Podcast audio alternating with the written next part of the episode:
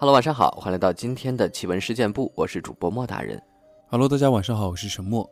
今天这期节目呢，我们来分享一下我们听众朋友投稿的故事，也是经常在节目的留言板中听到大家说，哎，什么时候分享我们的留言呀？有那么多留言了，赶紧读一读吧。今天呢，我们就来分享一下这个大家的故事。嗯，而且这位听众是给我们投过好几次稿了啊，并且他在跟我讲的时候说，这是他从小到大碰到的全部的一些恐怖离奇的一些经历哦，一个一个集合啊，还是蛮精彩的。对，上一期应该是莫大人读过了，然后他把这一次的下半段剩下的投给了我。那我们就来一起听听他的故事吧。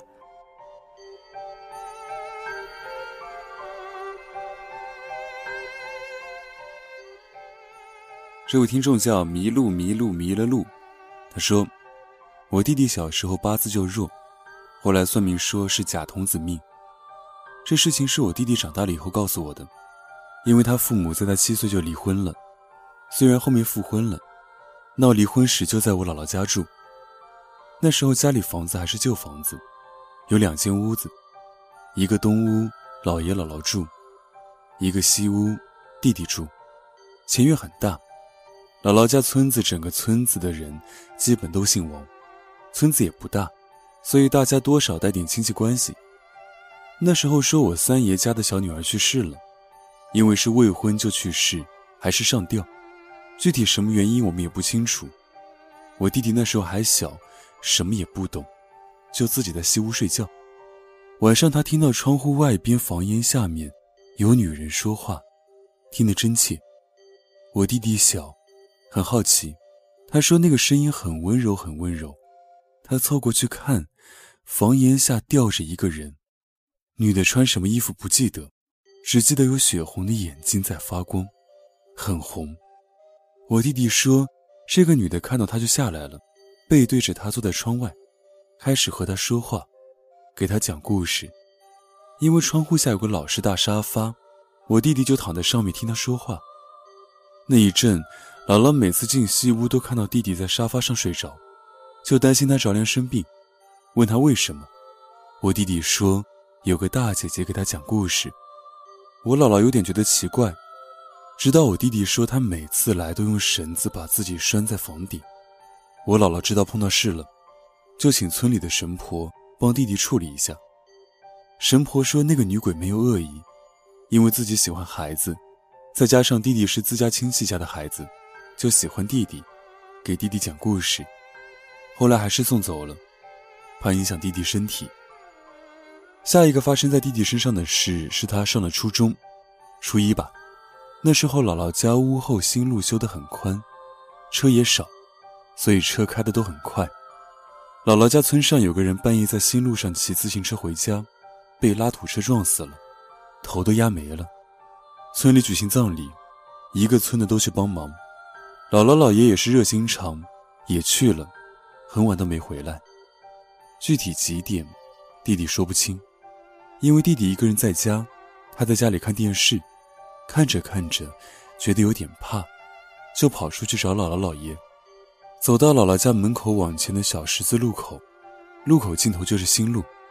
弟弟看到一个低着头的人，他愣住了。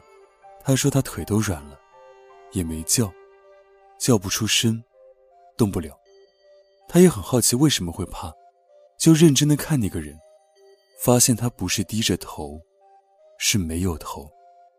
过了很久很久，弟弟能动了，就开始跑，本能的跑到有灯的地方。没错，农村晚上基本上没有什么光亮，他就跑到了办丧事的人家。大家都知道，灵堂一般都是挂着白布或者黑布。弟弟说，他看到的是彩色的布，灵堂周围都是彩灯，可是整个地方很安静，没有一个人。弟弟直接跑进那家厨房。躲在灶台边上，坐在柴火堆里发抖，手里拿了一截柴火棍。他进来没多久，姥姥进来了，看见弟弟在柴火堆里哭，就问弟弟怎么了。弟弟说，姥姥进来以后，就听到很多人在院子里，很多人，很热闹。弟弟说不清，吓疯了。当天晚上，弟弟和姥姥姥爷回家了，回家不久，就躺在地上。口吐白沫，浑身抽搐，没有意识了。家里人都以为弟弟有癫痫，去了很多医院检查都没问题。期间天天晚上都抽搐，弟弟说他看见了没有头的人。姥姥又带他去了神婆家，神婆家里供着一个没见过的神像，神像都应该很庄重神圣，那个不一样，很恐怖，说不出来的恐怖。Look, Bumble knows you're exhausted by dating.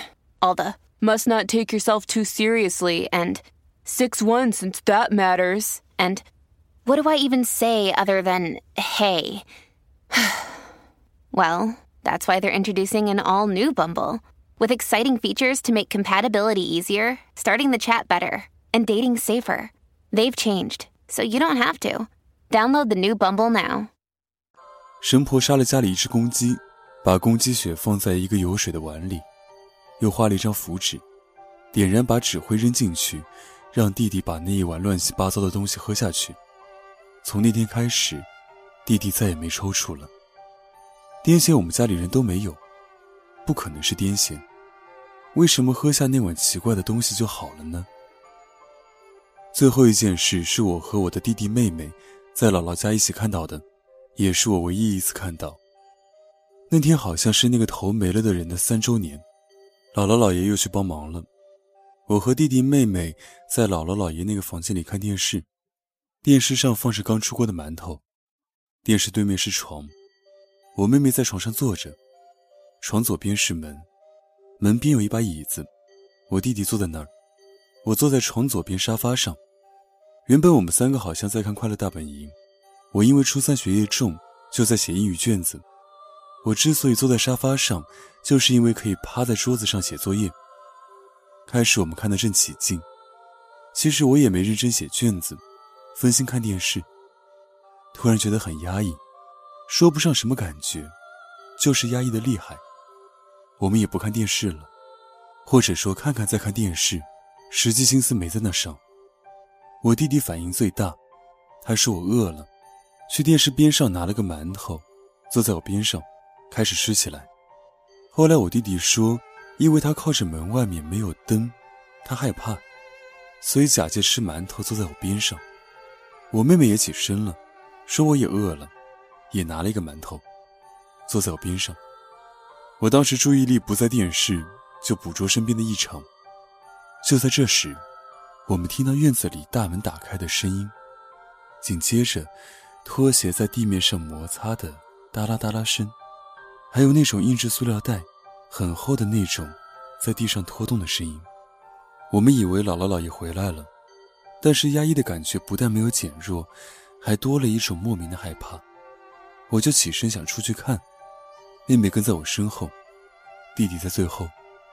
我们要穿过屋门，需要掀开门帘才能够来到前院。我因为在最前面，我伸手刚刚推了一下门帘，一道白影。很快的速度从我们左面飞到右面，消失在我们视野看不到的位置。没错，我们三个人都看到了。我因为离得最近，我记得我当时的反应是别过头，然后往回走。走到一半，我突然莫名的大胆，促使我想一探究竟，一边大声叫骂很难听的话，也是给自己壮胆。我快步走到门帘前，掀开门帘走出去。门边就是灯的拉绳，我直接拉开，看前院，只有一只猫，就是普通的狸花猫，村里很多见那种，从院子里跑过去了，同时压抑感也没了。事后我们回忆，那个影子很快，但是我们看得清那个形态，以一种让人很不舒服的样子弯着腰，头伸着，看不到腿，或者太快了，就那么很快的飞过去了。我们三个看到的样子，飘过去的方向都一样，这是什么？如果是幻觉，我们那个时候三个人都看到了，阴阳眼也不能啊！我从小火气旺，虽然我是女孩，但是我就是胆子大。他们说他们也有那种压抑的感觉，直到我拉开前院灯，压抑感消失了。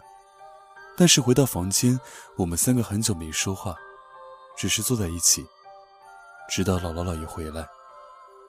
好，那这些故事就是这个听众分享的全部了。他说分享完这些故事之后就再也没投稿了，包括之前穆大人也读过这个听众的投稿，在他身上或者他的身边发生了很多这样那样的离奇事件。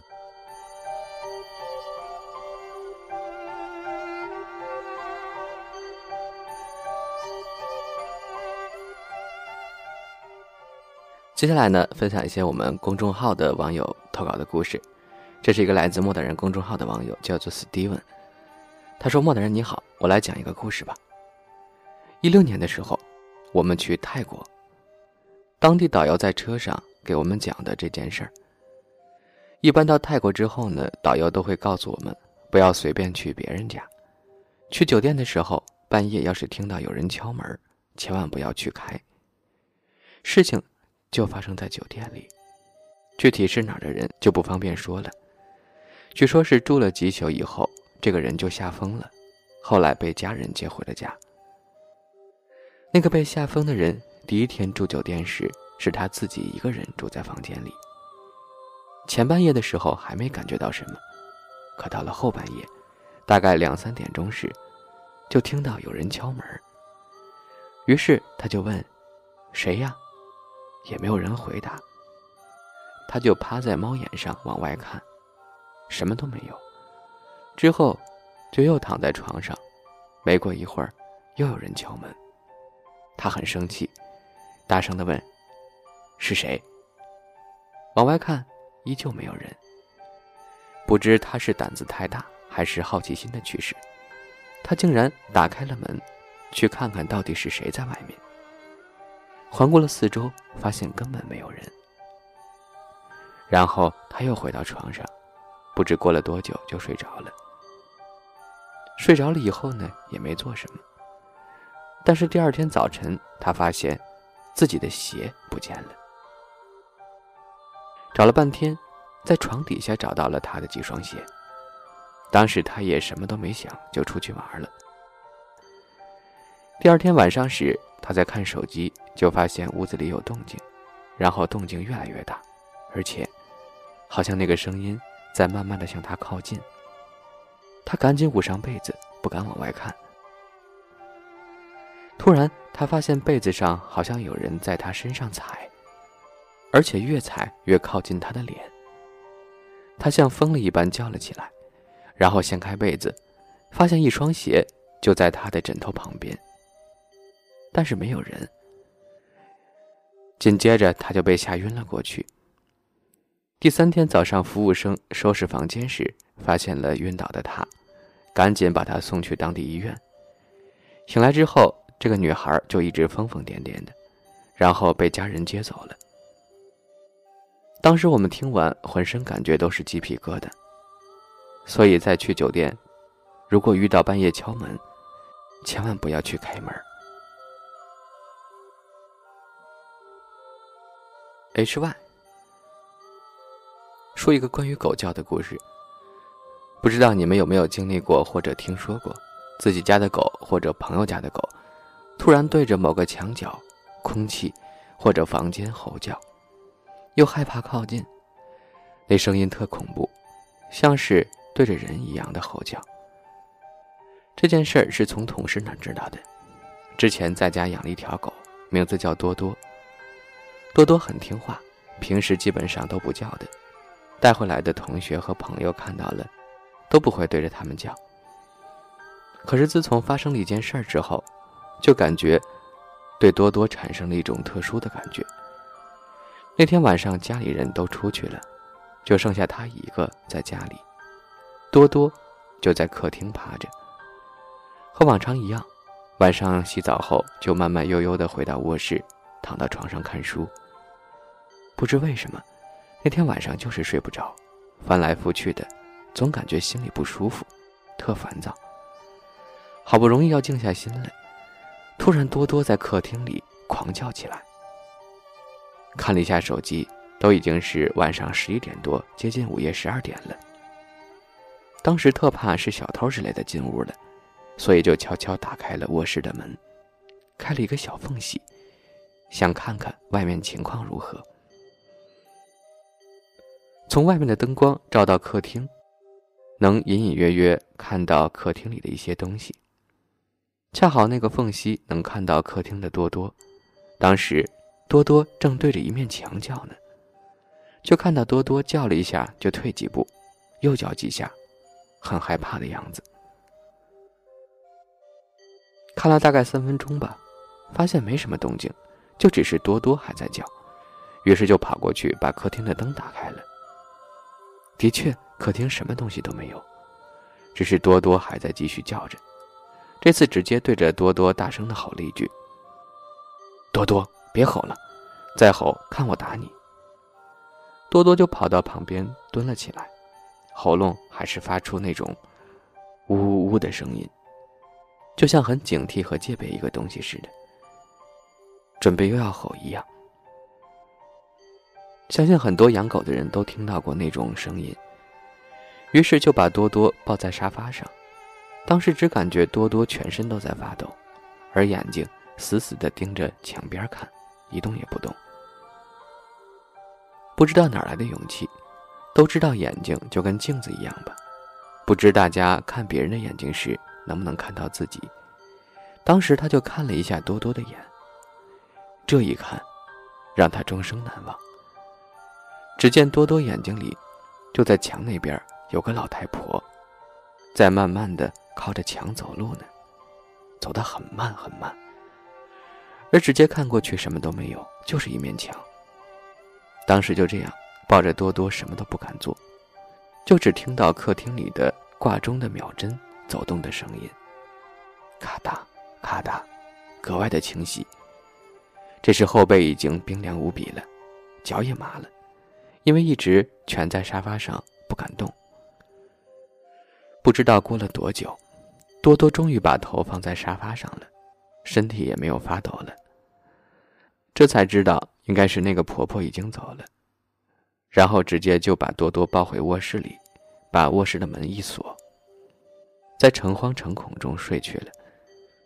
第二天把整件事儿跟家里人说了，家里人第二天就在门口烧了纸钱，而一个人在家时再也不敢靠近那面墙了。